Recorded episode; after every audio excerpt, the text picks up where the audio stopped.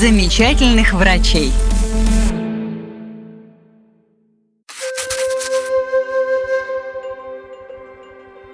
Татьяна Дивнина с детства ни о чем, кроме медицины, не мечтала –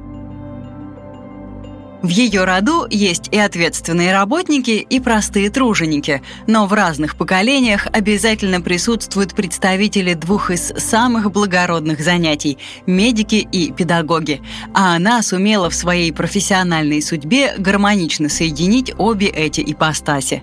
Врач-патолога-анатом Центральной городской больницы Татьяна Дивнина, 13 лет возглавлявшая Самарское областное бюро судебно-медицинской экспертизы в Сызрани, почти два десятка лет преподает студентам медико-гуманитарного колледжа.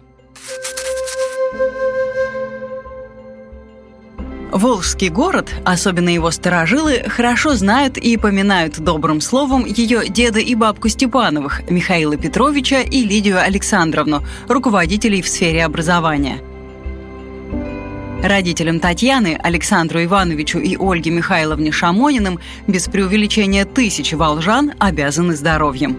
Сама она вывела на профессиональный путь десятки выпусков студентов-медиков – о роли в жизни человека судмедэкспертизы – отдельный разговор. Самое старшее поколение и Шамониных, и Степановых в полной мере прожило со своей страной ее судьбу. Голод в Поволжье, коллективизацию, войну, подвиг восстановления. Оба деда Татьяны о том, что происходило с ними на Великой Отечественной, предпочитали не распространяться – Сейчас понимаю, наверняка очень страшно было там, с высоты сегодняшнего жизненного опыта, судит Татьяна. Но когда внуки донимали расспросами, рассказывали. Скупо. И то не об огнях пожарищах, а о друзьях-товарищах.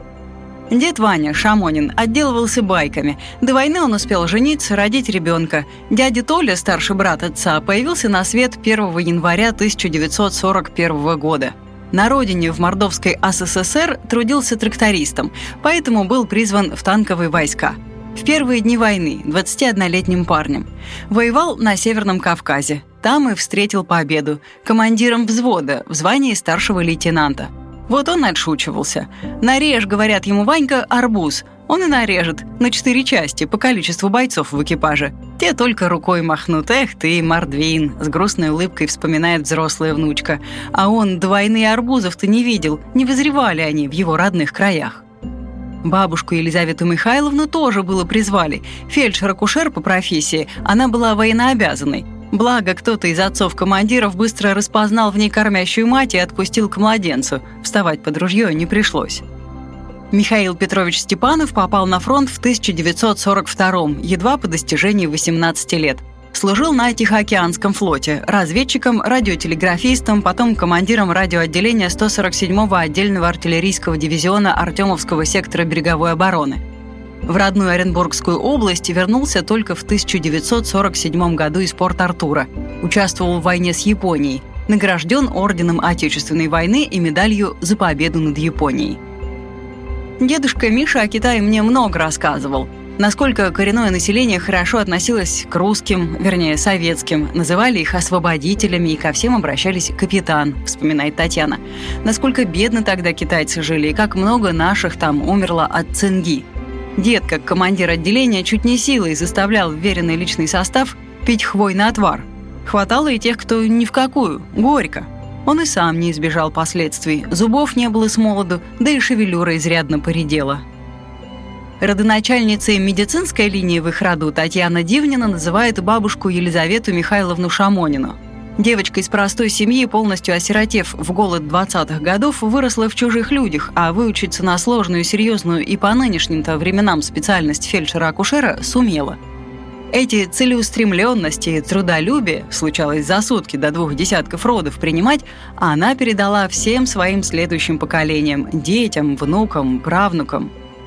В Мордовии гостила у бабы Лизы и деда Вани с раннего детства. Какое на меня впечатление произвели ульи. Хозяйство держали большое. Пасека, сад, куры, скотина, собака Рекс, улыбается воспоминаниям детства Татьяна. Иван Иванович Шамонин отлично управлялся не только со своим крепким личным хозяйством. Многие годы был председателем колхоза и даже один созыв депутатом Верховного Совета СССР. И вот при этом всем сумел немало сделать для восстановления местного храма. Все четверо детей у этих сельских людей получили высшее образование. Старший дядя Толя работал агрономом, избирался председателем колхоза. Младшая Галина – учитель химии. Мой отец с братом-близнецом Геннадием родились в апреле 1945 года. В 1944 году дед получил отпуск за героическое спасение танка. Вот мальчишки и появились на свет как раз к победе. Оба по целевому набору поступили в Саратовский мединститут. Геннадий – онколог, был зав. отделением на родине в Мордовии, до сих пор работает, как и мой отец. Сызрани его все знают, нисколько не преувеличивает Татьяна. Вообще горжусь всеми своими предками, каждый вышел в люди. Мама Таня, Ольга Михайловна, поступила в Куйбышевский мединститут, воплотила мечту своей матери. Лидия Александровна врачом хотела быть с детства – но семья с тремя детьми вскоре после войны осталась без кормильца. Отец Александр Иванович Мячин умер от ран. Анна Лаврентьевна прямо сказала дочке, «В Уфе я тебя учить не смогу». Ольга, заканчивая мединститут, решила, будет урологом. Такую специализацию можно было получить в Саранске. Там она и встретила молодого врача Александра Шамонина. Поженились, родилась Таня. В Сызрани предложили и работу, и жилье. Здесь в семействе произошло еще прибавление. Кстати, младшая дочка Шамониных, Юлия, тоже не нарушила династию, ее педагогическую ветвь, преподает в высшей школе.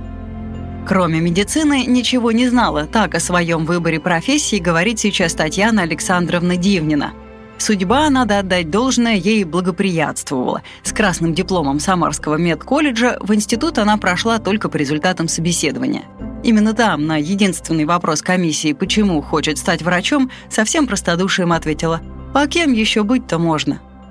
На расспросы своих студентов, каково это учиться в мединституте, тоже отвечает без обиняков. Тяжело. А еще долго, но нам признается. С детства боялась вида крови. Студенткой долгое время не могла свыкнуться с мыслью, что придется лечить. Все разрешилось на третьем курсе, когда Геннадий Егорович Космынин нам начал читать патанатомию. Оказалось, что изучение тканей и органов мне интереснее всего. Понимать, как болезнь развивается в них, как она буквально выглядит, оказалось захватывающим. Ходила на вскрытие, писала научные работы, занималась в студенческом кружке судебной медицины – а когда на пятом курсе в нашем расписании появились лекции по этому предмету профессора Владимира Вячеславовича Сергеева, окончательно осознала свое предназначение. Выдающаяся личность, медик, юрист, владеет иностранными языками. Его пары никто не пропускал. Теперь студенты самой Татьяны Дивниной с удовольствием ходят с ней в анатомичку – а она с удовлетворением отмечает их неподдельный интерес к профессии медика. Своей миссией считает эту первоначальную увлеченность разжечь и поддержать до тех пор, когда у будущих медсестер и фельдшеров начнутся клинические дисциплины и практика – вот тогда они окончательно понимают, что медицина – это выбор, предназначение, служение, уверена Татьяна Дивнина. Я очень радуюсь, когда встречаю наших выпускников в ЦГБ, на скорой, в других лечебно-профилактических учреждениях города. Довольно скоро она увидит своих выпускников и в несколько другой сфере – правовой – Недавно к многочисленным дисциплинам, которые Татьяна Александровна преподает студентам медколледжа, анатомии, генетики, гигиене, гистологической технике, микробиологии, прибавилась судебная медицина. Этот предмет она читает в СГУ. А мечтает врач и педагог Татьяна Дивнина о том, чтобы появилось чуть больше свободного времени. Тогда она сможет петь в церковном хоре. Недаром за плечами музыкальная школа. Впрочем, как и школа юных космонавтов – Вообще у нее и сейчас тьма интересных занятий. С удовольствием играю в волейбол и плаваю, дед Миша научил. На Великой Отечественной он был моряком, причисляет Татьяна. До сих пор хожу во дворец творчества животных кормить. Сама держу попугая, кеннеря, гигантских улиток. 30 раз за границей была, а уж сколько по России поездила. Люблю путешествовать. И смотреть «Следствие вели» с Леонидом Коневским.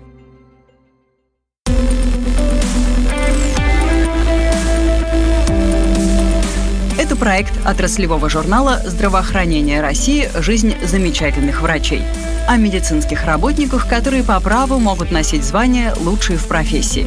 У них различный стаж работы, профессиональный опыт, но каждый из них знает, что находится на своем месте. Расскажите о нашем герое друзьям. Поделитесь этим текстом в своих соцсетях.